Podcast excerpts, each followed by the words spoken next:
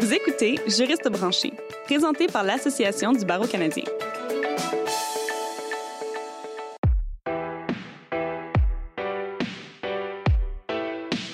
Bonjour et bienvenue à Juriste branché, présenté par l'Association du barreau canadien. Je suis votre animatrice, Catherine Provost. Juriste branché traitera de différents sujets, allant de trucs et conseils pour les étudiants et étudiantes en droit à l'avenir des petits cabinets et des juristes exerçant seuls. À travers les épisodes, nous explorerons diverses innovations et discuterons des grands et petits changements dans le monde juridique, tout en vous donnant les outils pour mieux vous permettre de travailler et optimiser votre temps. Aujourd'hui, parlons mentorat et autres alternatives d'accompagnement professionnel, autant au cours de vos études que de votre carrière. Est-ce nécessaire d'avoir un mentor? Que va-t-il ou elle apporter à votre cheminement? Pour notre premier épisode, nous avons avec nous Maître Brigitte Gagnon, avocate et coach professionnel certifiée, qui nous rejoint de Montréal. Maître Gagnon a plus de 25 ans d'expérience professionnelle, dont 10 à titre d'avocate en litige bancaire et commercial. Au cours de la dernière décennie, sa carrière s'est orientée vers le développement professionnel de ses pairs, qu'ils soient déjà des professionnels du monde juridique ou des étudiants en droit. Maître Gagnon a également participé à notre série de webinaires consacrée aux besoins des étudiants en droit. Maître Gagnon, bienvenue à Juriste Branché. Merci. Maître Gagnon, pour citer votre site Web, depuis 2009, vous avez guidé plus d'une centaine de juristes dans leur parcours professionnel. Selon vous, qui a besoin de mentorat et pourquoi? Euh, écoutez, je pense que le mentorat est essentiel de nos jours. Euh, écoutez, écoutez, il y a plusieurs raisons à ça. Euh, si on parle des étudiants, ben c'est sûr que le focus c'est davantage sur l'intégration dans la faculté de droit. Et également, ça permet de soutien dans leur d'avoir du soutien dans leur parcours académique, l'orientation de carrière. c'est sûr que dans la pratique, après ça, ben il y a l'intégration dans les cabinets. Euh, au niveau de la pratique, ben c'est un milieu qui est rendu très très compétitif, euh, qui exige là que qu'on soit mieux outillé euh, pour pouvoir pratiquer puis donner le meilleur de soi. Puis je pense qu'un mentor, le mentorat a connu beaucoup de succès dans le passé. dans le cas de personnes, de, en fait, des associés souvent qui transmettaient leurs connaissances euh, puis leur euh, expérience à des plus jeunes. Puis c'est un peu ça qui est reconduit puis qui fait la force du mentorat. Donc, si je comprends bien, qu'on soit étudiant ou professionnel aguerri, le mentorat, c'est pour nous. Oui, je pense dans la pratique ou même dans n'importe quel domaine, d'avoir un mentor, avoir quelqu'un en qui on a confiance, qui va nous euh, faire bénéficier de son expérience, ben ça peut être fort utile. Puis ça peut être euh, comme étudiant, ça peut être des étudiants, surtout les premières années. Euh, je veux dire, quand tu intègres la faculté de droit, mais de se tourner vers des étudiants de deuxième, troisième année, ça permet de faciliter leur intégration à la faculté dans un premier temps, puis dans un deuxième temps, de les outiller pour répondre aux exigences là, de leur première année, que ce soit bon ben comment bien étudier leurs examens, comment s'impliquer au sein de la faculté, des choses comme ça. Et puis quand arrive la pratique vraiment, ben ça peut être euh, accompagné, euh, c'est ça, quelqu'un qui va partager son expérience, ben va souvent euh, vous conseiller sur la meilleure approche à adopter dans un dossier, aussi de point de vue stratégique. On prend pour acquis que vous avez les bases quand même de du droit substantif. mais on va surtout parler stratégie, puis comment aussi développement de la clientèle, comment aborder les clients, des choses comme ça. Il y a plusieurs étapes de mentorat. Est-ce que vous diriez qu'il y a un meilleur moment pour commencer euh, ce genre de relation? Est-ce que c'est possible qu'il soit trop tard pour, euh, pour le faire? Euh, d'après moi, il n'est jamais trop tard. C'est sûr que le plus tôt on commence à développer des relations, de toute manière, je pense que c'est important de développer un réseau le plus tôt possible parce qu'on ne sait jamais à qui on va avoir affaire ou de qui on va avoir besoin plus tard. Euh, puis je considère qu'il n'est jamais trop tard pour avoir un mentor. Euh, comme je disais, c'est vraiment de trouver, une, développer une relation qui idéalement euh, se développe naturellement. puis se tourner vers quelqu'un qui peut justement nous accompagner, qui a plus d'expérience que nous. Puis on parle des fois de parrainage, surtout pour des personnes qui ont beaucoup plus, qui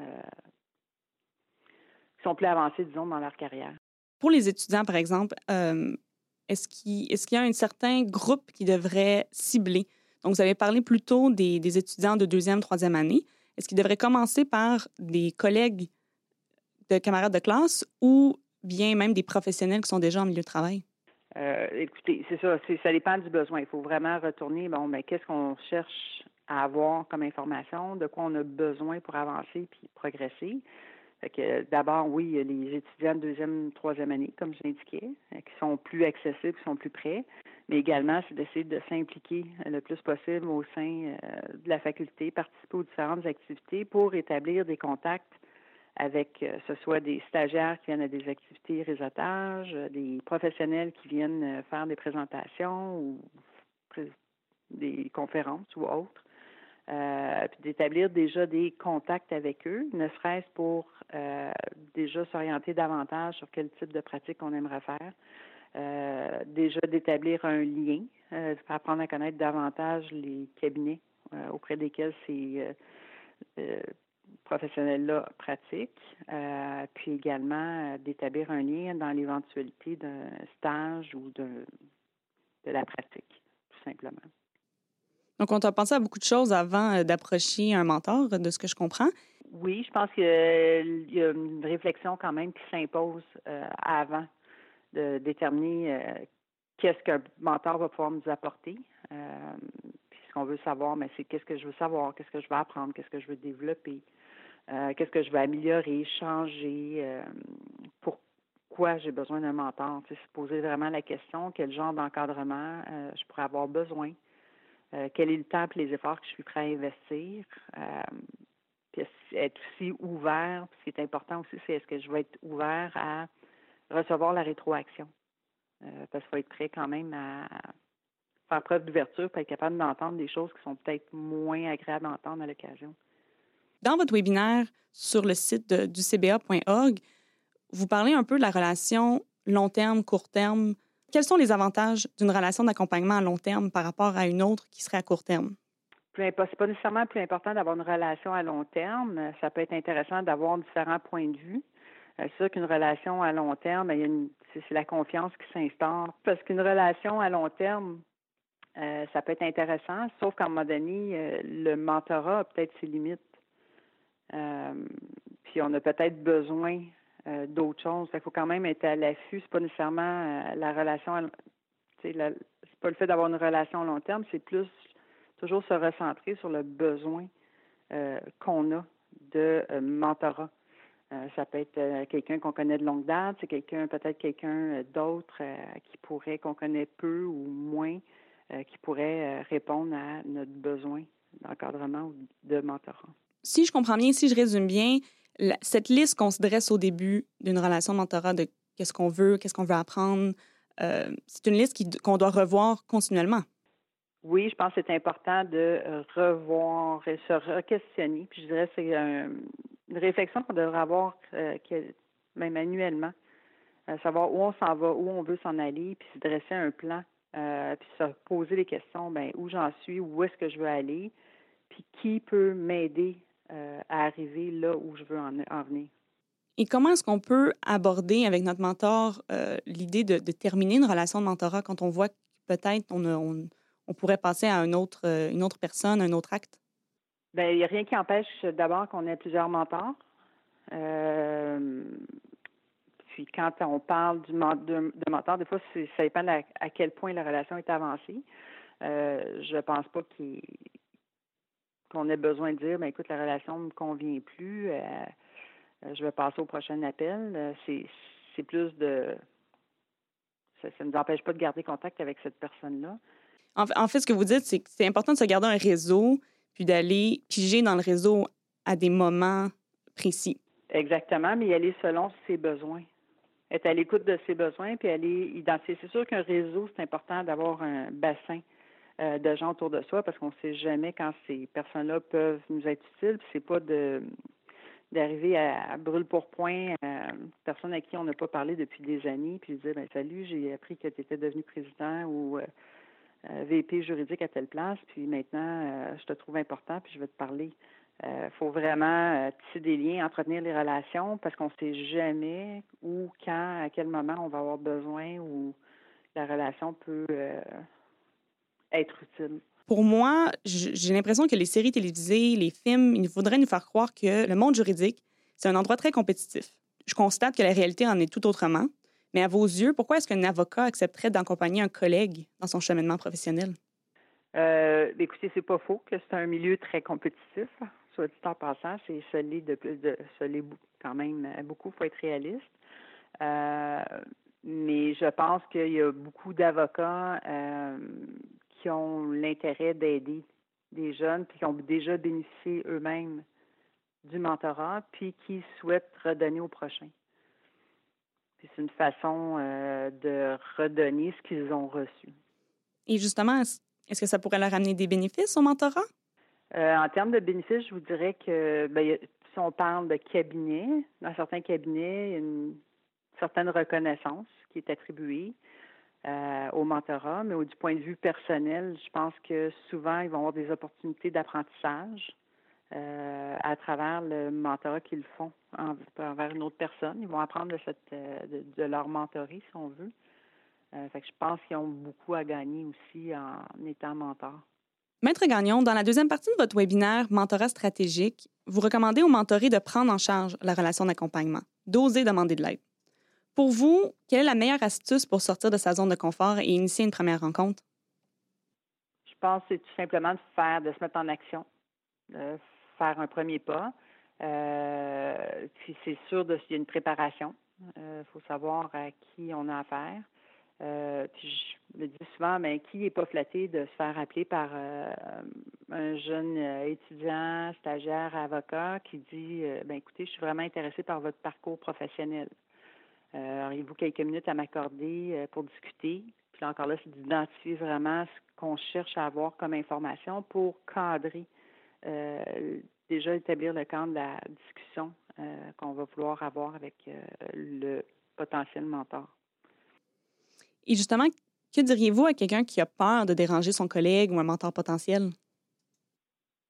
Moi, je leur demanderais qu'est-ce qu'ils ont à perdre.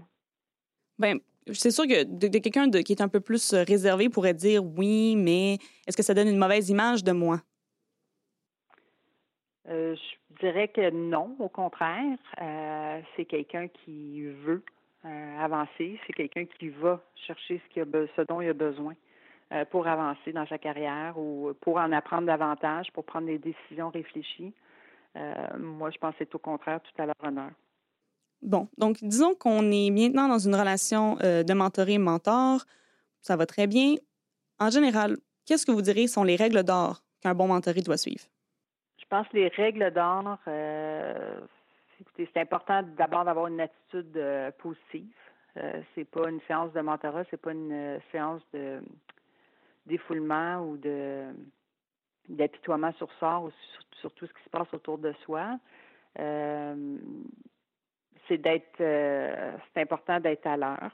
Euh, c'est important d'être préparé. Euh, c'est important d'être à l'écoute. Puis de donner suite aussi aux recommandations, aux suggestions que votre mentor fait. puis de faire des suivis par la suite.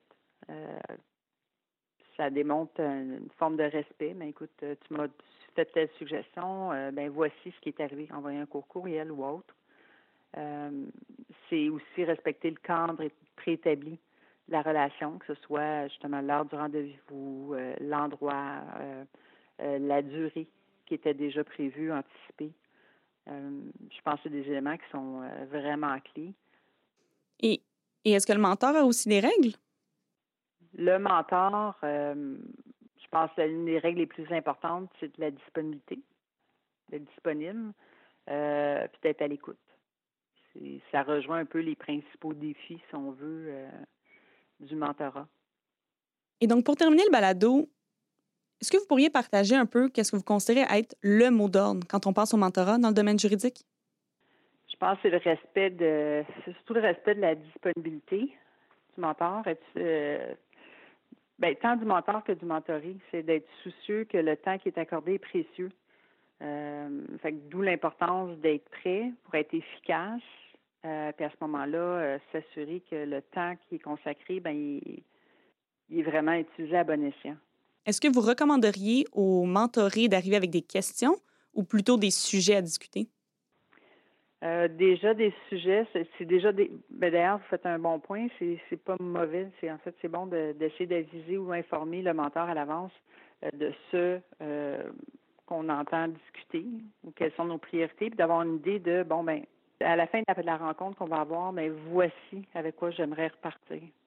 Ça donne des idées aux mentors, mais ça, permet aux mentors également de se préparer puis de s'assurer que la rencontre soit euh, utile puis efficace euh, le plus possible pour euh, le mentorat. Merci, Maître Gagnon, pour vos sages paroles et d'avoir accepté de participer à ce balado. Si vous voulez en savoir plus sur le webinaire de Maître Gagnon sur le mentorat stratégique de la série Solutions pour étudiants et étudiantes en droit, une initiative présentée par l'Association du barreau canadien, consultez notre site web cba.org solutions étudiants. N'hésitez pas à partager ce balado sur vos réseaux sociaux et à nous suivre sur Twitter à nouvelle barre de soulignement ABC. Pour plus de trucs et conseils, abonnez-vous à notre balado sur Apple Podcasts, Stitcher, Spotify et Google Play. Vous y trouverez également notre balado en anglais, The Every Lawyer. À la prochaine!